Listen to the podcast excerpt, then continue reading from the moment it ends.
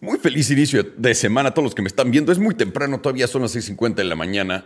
Eh, se puede ver claramente en mis ojos para los que me estén escuchando, les mando un saludote. Pero me tuve que parar temprano porque lanzamos el fondo de los emprendedores, el Roy y yo, y estábamos buscando X cantidad de dinero y acabó siendo más de casi 15 veces lo que estábamos buscando originalmente y solamente eso fue para fondear el primer round. Así que tengo que ponerme a chambear, cabrones. Pero el día de hoy les traigo un buen show. Quiero platicar, como siempre, con ustedes de todo lo que estamos viendo para adelante. Todos los headlines que vamos a leer esta semana tienen un tono positivo. Eso es algo que quiero que eh, estemos al pendiente de, que sepamos que suena todo lo que nos están dando de comer ahorita en las noticias positivo, a pesar de las malas cosas que estén pasando. ¿De qué vamos a platicar el día de hoy? Vamos a platicar este viernes. Eh, eh, va a haber expiraciones, así que vamos a esperar volatilidad. Vamos a tener una actualización de mercado. Les voy a platicar de todos los gráficos al final de todo esto para que sepamos dónde están los precios, a dónde vemos el mercado ir esta semana. Vamos a platicar de Biden y Xi Jinping, ah, porque por fin están juntos en estos momentos platicando eh, de su futuro comercial, las expectativas de de inflación van a la baja. ¿Qué exactamente quiere decir esto? Obviamente tocamos pico de inflación, pero ¿ahora qué? ¿Qué sigue? También vamos a platicar del rally alcista estacional en el que estamos ahorita, porque todo el mundo está esperando que de aquí a las próximas dos, tres semanas, todavía el rally del SP500 y los mercados tradicionales siga con todo. Vamos a platicar de la quiebra de FTX, y aunque eso suene mal, sale Binance hoy en la mañana, literalmente hace unos minutos, a decir con Zizi, vamos a hacer un fondo para rescatar toda la gente que tenga problemas así, pero que tenga un buen negocio. Interesante. También, pues, las pláticas de paz entre Rusia, y el, conflicto de Ucrania, eh, también lo vamos a platicar. Vamos a platicar de, del tope al gas ruso, que es parte de las sanciones, pero pues bueno, es tema de, de la paz. ¿Y por qué no hay una recesión en Estados Unidos? ¿Cómo es que nos salvamos de una recesión cuando no es cierto? Lo platicaremos ahorita. Vamos a empezar desde el principio, damas y caballeros. Como les dije, estamos en un periodo estacional donde todo el mundo está esperando que los mercados se vayan para arriba por lo que está pasando. También tenemos todas estas pláticas de todo lo demás. ¿Qué está pasando con Biden y Xi Jinping ahorita? Pues el presidente Biden se lanzó a China en estos momentos a ver a Xi Jinping y todo el mundo lo que está platicando es Biden y Xi van a platicar de paz y porque Xi tiene influencia sobre Putin va a ayudar a que la guerra en Ucrania se detenga. Y esto me lleva al punto de la guerra en Ucrania y lo que está pasando ahí, porque estamos platicando de paz por fin. Estamos platicando de paz por fin, pero con un paréntesis gigantesco. Ya Estados Unidos busca la paz. Eh, Rusia, eh, este es el headline, ¿no? Porque Rusia empezó a salir a decir, pues, güey, ya hay que deshacernos de este problema y hay que dejarlo así. Estados Unidos había dicho, no, no, no, no, no, hasta apenas ahorita que también ya están de, bueno, vamos a hacerlo siempre y cuando pues no puedas vender tu gas, lo topemos y que la Unión Europea se quede con nosotros de proveedor de gas y de petróleo y todo ello. Que se me hace muy interesante, ¿no? Sobre todo en este tiempo donde hemos visto todo lo que ha pasado y toda la noticia está muy mal reportada. Porque lo que están diciendo es efectivamente Putin como que ganó, pero nadie, nadie está dispuesto a decir nada. Lo que se rumora por ahorita es esto, ¿ok? Que Estados Unidos, que Rusia y que todo el mundo va a decir, ok, no hay pedo Rusia. No te preocupes por todo lo que pasó. Quédate con los territorios que querías, que son tuyos. Y en ocho años, por ahí del 2030, vamos a abrir la puerta una vez más a ver qué quieres, a ver qué demandas quieres. Si metemos a, más naciones a NATO, eh, a la OTAN, o si sacamos a más naciones de la OTAN, pero por ahorita levantamos las manos, te dejamos con los territorios que tienes y ya, dejamos ahí el problema. Y honestamente eso suena bastante bien para Rusia, pero también recuerden que Estados Unidos en, esta, eh, eh, en este momento lo que efectivamente hicieron, igual y no fue Estados Unidos, ¿no? Pero reventaron la, la, el pipeline de, Nord Stream que traía todo el gas de Rusia a Europa, lo reventaron, entonces eso ya no existe. Estados Unidos es el oficial proveedor de toda Europa de energía y obviamente han tenido que consumir toda nuestra energía. Y también Janet Yellen le dijo a los indios, a, la India y a toda la gente por allá, los está toreando y les está diciendo, Papi, pueden comprar todo lo que quieran. Vamos a ponerle precio, eh, un tope al precio del petróleo. Y si ustedes quieren comprarlo arriba de eso, los barcos no les van a llegar. Que es muy interesante, ¿no? Janet Yellen de toda la gente advirtiéndole a todo el mundo cómo van a funcionar las sanciones, las sanciones sobre el gas ruso. Y el... Es muy interesante esto porque, a fin de cuentas, la, la, idea aquí que estamos vendiendo fue que esta fue la inflación de Putin. Pero ahorita mismo Estados Unidos está de, bueno, ya tenemos al cliente que necesitábamos y le estamos sirviendo toda la inflación que podemos en el plato grande. Entonces está disfrutando muchísimo lo que está pasando ahorita. Es, Rusia se queda con unos territorios, yo me quedo con toda Europa de proveedor de gas y esto me lleva al punto exactamente que sigue, que es, ¿qué pasó con la recesión con la que estábamos hablando? Teníamos dos periodos dos trimestres de contracción económica y el pasado nos fue bien en el PIB. O sea, ¿cómo es que Estados Unidos creció? Eso simplemente lo hizo a través de los eh, intercambios de energía y la venta de energía a toda Europa y todo lo que hicieron ahorita. Si se ponen a pensar, en realidad Rusia le fue económicamente muy bien este año. ¿Por qué? Solamente vendiendo energía, no hidrocarburos. Estados Unidos es lo mismito. Entonces, todo mientras Estados Unidos está yendo al carajo, Estados Unidos agarra, vende toda esta energía a un precio ridículo a toda Europa, los mata con inflación y, sale como el héroe de todo, ¿no? Es, no puede, o sea, no. Qué potente es Estados Unidos. Qué potente es Estados Unidos.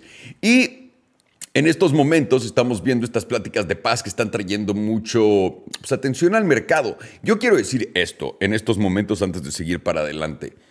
Todo esto, todo esto, todo esto suena muy bien, suena de huevos, suena que ya se acabó. Recuerden, antes de que llegáramos a esta, esta pata para abajo de mercado, les dije, vamos a tener una pata más para abajo de mercado y yo creo que ahí quedamos honestamente en estos momentos estoy pensándola. ¿Podrá ser? ¿Podrá en verdad ser que llegamos? Eh, esto no quiere decir que el mercado vaya a rebotar para arriba y nos vamos al cielo y vamos a ver altos históricos otra vez, pero puede ser. Puede ser. La cosa que se me hace interesante ahorita es la situación de China con toda la energía que ha comprado y lo que está haciendo. Porque China está yéndose por el lado de siempre van a devaluar su moneda aún más para volverse más competitivos y poder vender más cosas y proveer más servicios alrededor del mundo y exponenciar su crecimiento. Eso es una, sobre todo en, el nuevo, eh, en, la nueva realidad que quieren conformar ellos con su nuevo bloque en el mundo. Si ellos bajan sus precios de sus servicios, de sus materias, de todo, a, través de su moneda, eso quiere decir que todas estas nuevas naciones van a poder accesar, acceder a más de estos beneficios porque ellos absorberían esta no inflación de la moneda china, esta devaluación de la moneda china en todos sus precios, que es muy interesante. La otra cosa es Efectivamente, China, con todas sus paradas de COVID, a lo que están culpando a COVID, tenemos que entender esto.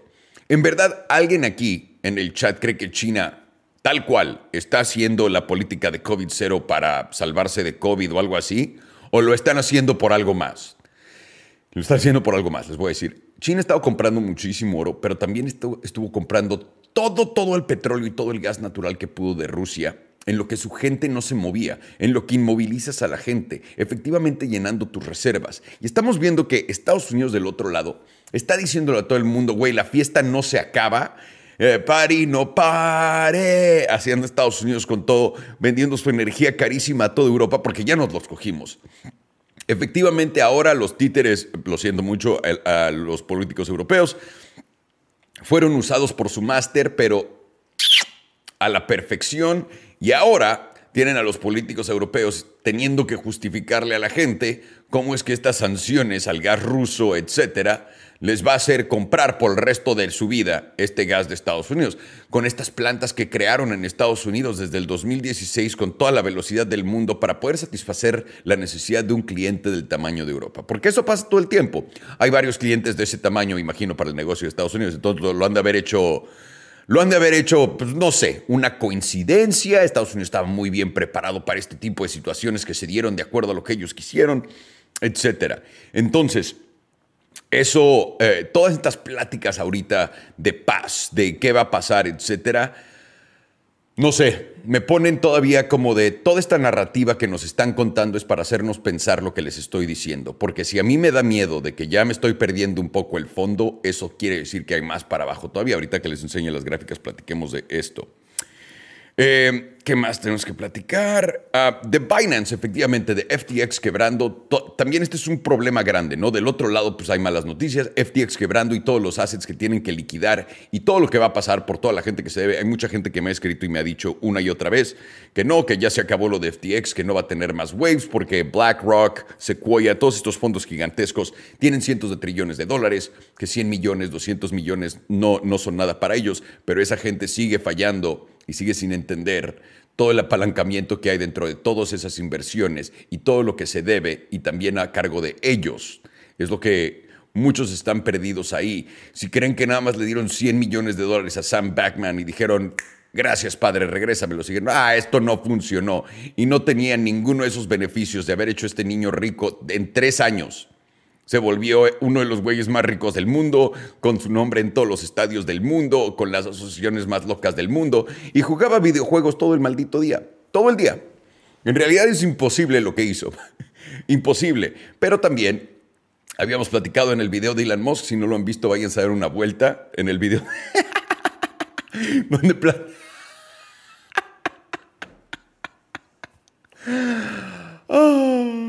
no puede ser, no puede ser.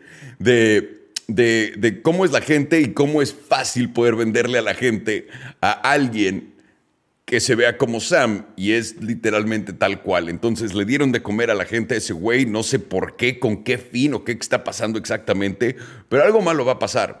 Otra cosa que he notado en el mercado mucho ahorita es el hecho de que eh, la gente en verdad esta vez sí tiene miedo.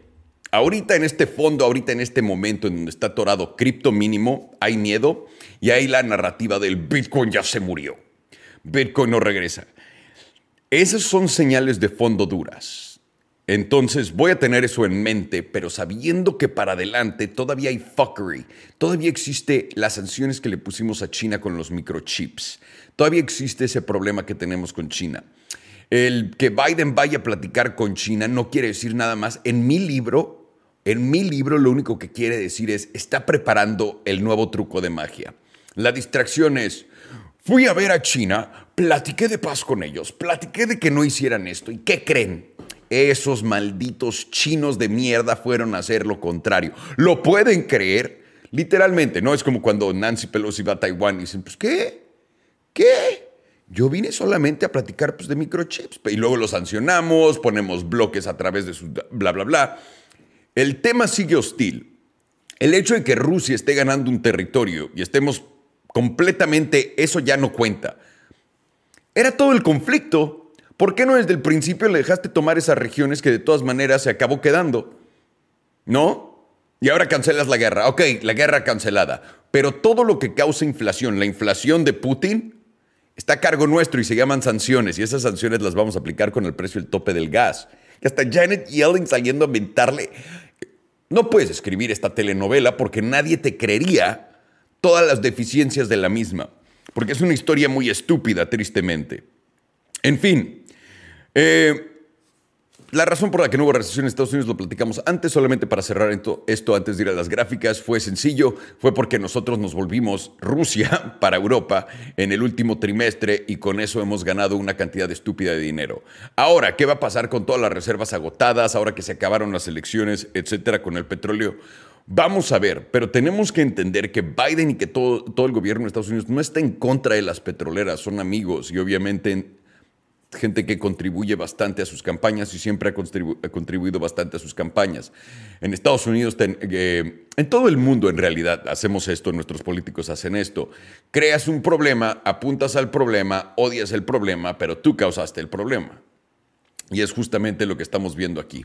Pero, en fin, los voy a llevar a los gráficos rapidísimo para poder repasar esta semana. Recuerden que todos los gráficos que les voy a enseñar, todos, todos, todos, todos, with desktop, with overlay. Espérenme.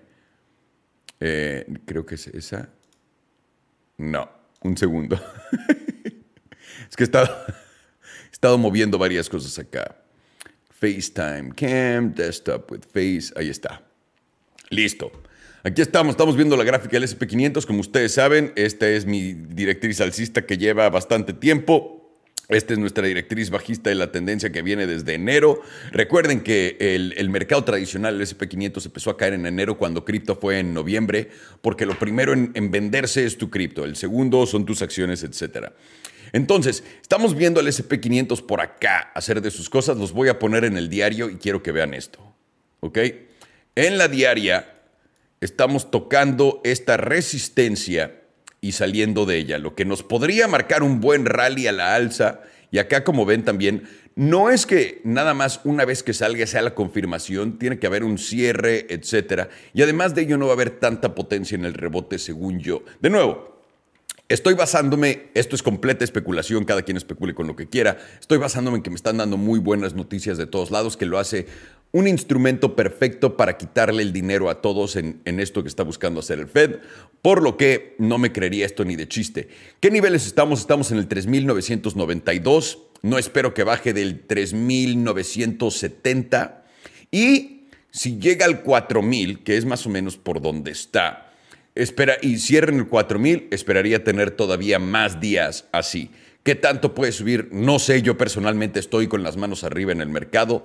Tengan mucho cuidado, por favor. ¿Por qué estoy con las manos arriba en el mercado?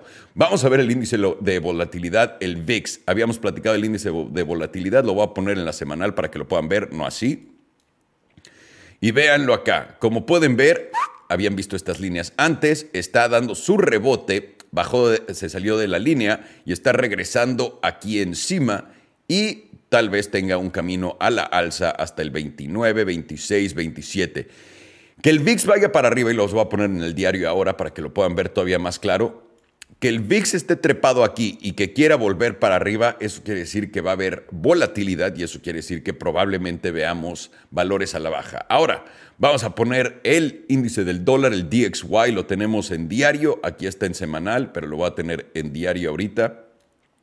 ¿Por qué? Porque hemos estado encima de esta línea desde, básicamente, la tendencia alcista empezó más o menos por acá, que fue a, principio de año, que es cuando el mercado tradicional, el SP500, lo vimos caer ahorita, y están viendo que había formado lo que parecía un techo, se cayó de acá y empezó su recorrido a la baja. De aquí parece que tocó piso en el 106 y puede recuperarse al 109. Si llega a pasar del 109, y se sube y cierra ahí arriba, no hoy, pero esta semana, uff, la que se viene y va a haber un colapso grande en, la bolsa, pero hasta ahorita simplemente nos da la misma tendencia de siempre. Va para arriba, va para abajo, va para arriba, va para abajo, esperando a que las noticias empeoren, ¿ok? Vámonos con cripto, que cripto ha estado rompiéndose la madre a sí misma, no puede parar de caer. Y estas líneas sencillitas tenemos nuestra tendencia que viene desde noviembre, del alto histórico hasta acá.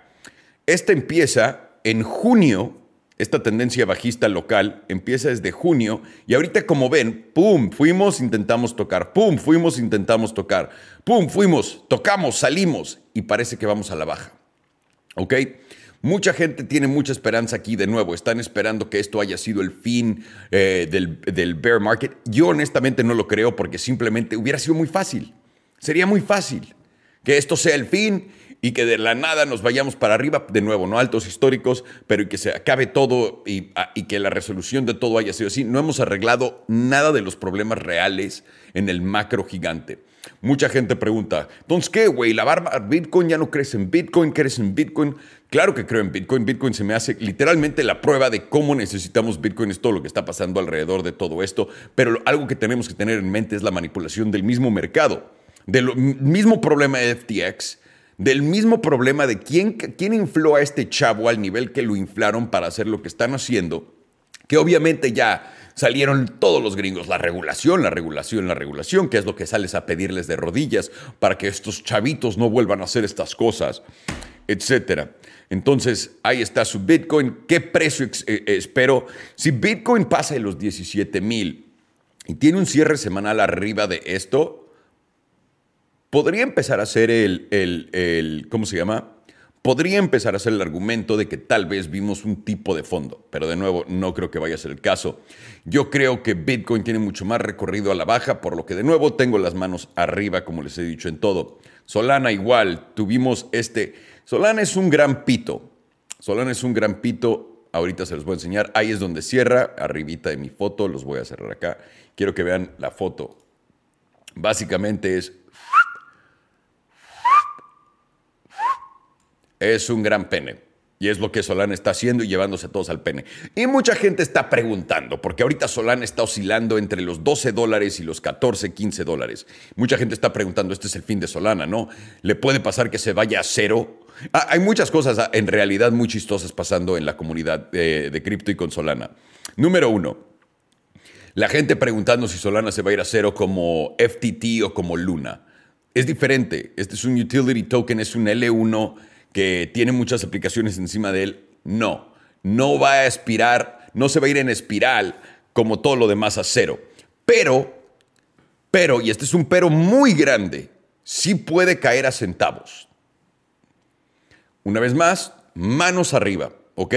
No le estoy diciendo que entren. Ahorita, si estuvieran solamente invirtiendo el día de hoy y compraron a 12 y ahorita están a 13, pues ya ganaron 10%, ¿no? Y la gente está como loca, está emocionada creyendo que este es el fin de, de, de ¿cómo se llama? De esto, pero no lo es. Ah, cabrón, no sé por qué estoy haciendo todavía esto.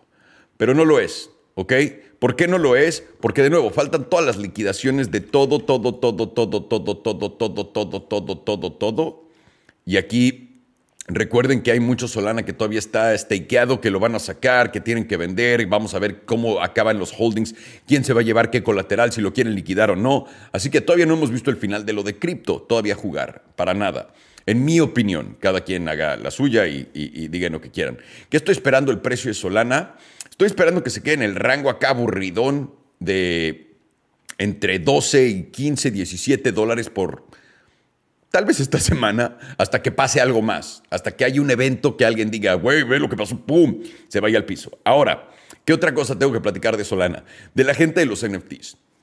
No tiene nada que ver el precio de la cadena con lo que está pasando. Hay, hay un güey que tiene una colección, la colección más potente de NFTs en Solana, eh, que odio, odio, odio el, el, el el mundito que se armó de NFTs con gente irrelevante que no tiene ni puta idea de lo que está haciendo y todos son chavitos. Uno de estos chavitos tiene las colecciones más potentes, vende millones de dólares el cabrón y, está diciendo, bueno, ya que Solana me hizo, ¿qué? ¿Nos llevamos la colección a Ethereum o qué? Y toda la gente está pensando, güey, yo también, y ya todos ya salieron a decir, estamos analizando el movimiento de nuestra colección a Ethereum. Es completamente irrelevante Irrelevante en qué cadena lo tengas. El precio de la cadena. Si todo se va al carajo, todo se va a ir al carajo. Solana no se va a ir solo al pito. Todo se va al pito en cripto junto y es lo que la gente no entiende. Los fundamentos de cripto para esto que la gente está buscando están mal vistos. Muy mal vistos. La adopción del usuario en cripto, en Web3, como lo estamos haciendo, está mal. Y la gente cree que la cadena le da valor a algo. Vete a Cardano, Cardano vale centavos hoy, entonces ¿qué? Solana vale más porque vale menos. No, no, no, es que es el market cap. ¿Por qué? ¿Qué tiene que ver el market cap? Lo que tiene que ver es quién va a construir cosas para atraer gente a tu ecosistema. Y les voy a decir esto, nadie lo está haciendo bien, nadie, todavía. Marik es el que mejor lo hace de todos, Polygon, ¿por qué? Y el CEO, un, uh, su CEO trabajaba en YouTube y entiende muy bien la adopción, comunidad y todo eso, pero les falta todavía. Pero tienen muchas muy buenas propuestas encima de Ethereum, como lo es VV eh, con los NFTs de Disney, etcétera, donde ellos me están diciendo, yo entiendo el juego, donde vimos lo de Reddit, donde estamos viendo cómo adopción masiva está pasando Ninguna otra cadena la tiene. No importa los TPS, no importa qué esté pasando, no importa qué estén haciendo. El juego se trata de adopción masiva en cripto. No se trata de cuánto valga 10 mil tokens. No se trata de eso. No se trata de cuál es el promedio del, del valor del token. Se trata literalmente de cuántos usuarios podemos traer a estas redes, ¿ok?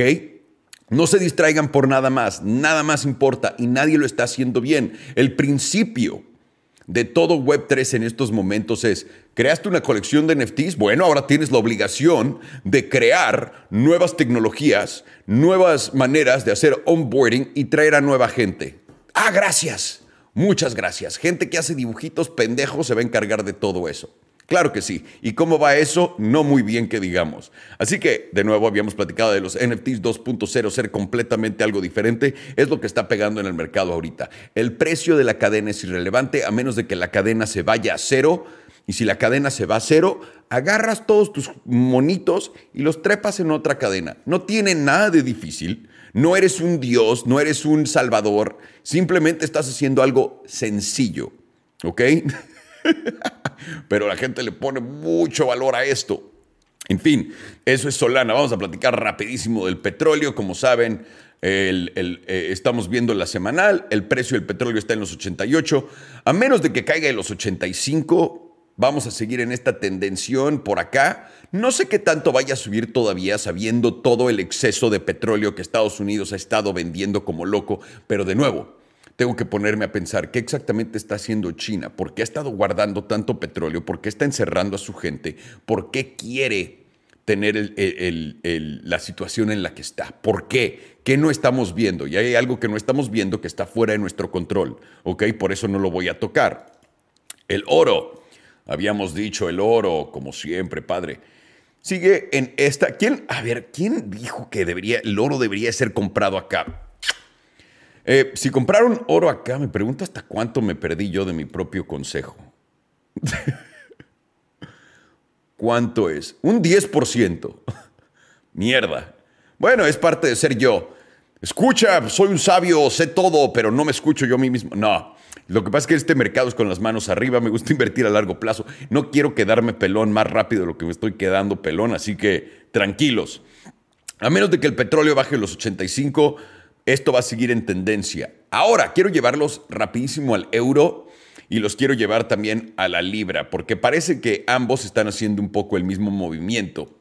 Y la gente cree que se acabó, compraron euros por acá y dijeron, pues ya chingué, los compré a 95, 97, pero no.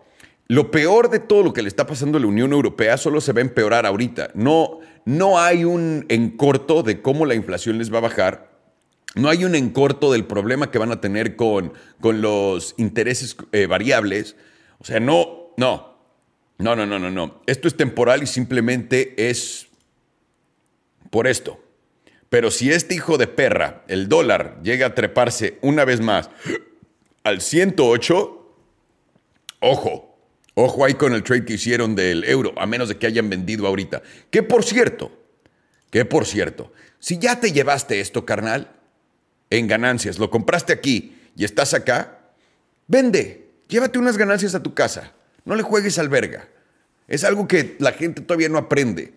Eh, así que es todo lo que quiero decirles, es todo lo que estamos viendo en el mercado. Ojo, este mercado volatilidad nos están vendiendo buenas noticias, nos están vendiendo paz, nos están vendiendo resolución del conflicto de Rusia, nos están vendiendo Biden yendo a platicar con Putin para, ¿para qué? Veamos qué nos van a vender. Así que, ojo, Ojo, nuestros Puppet Masters nos están diciendo que todo va a estar bien ahorita.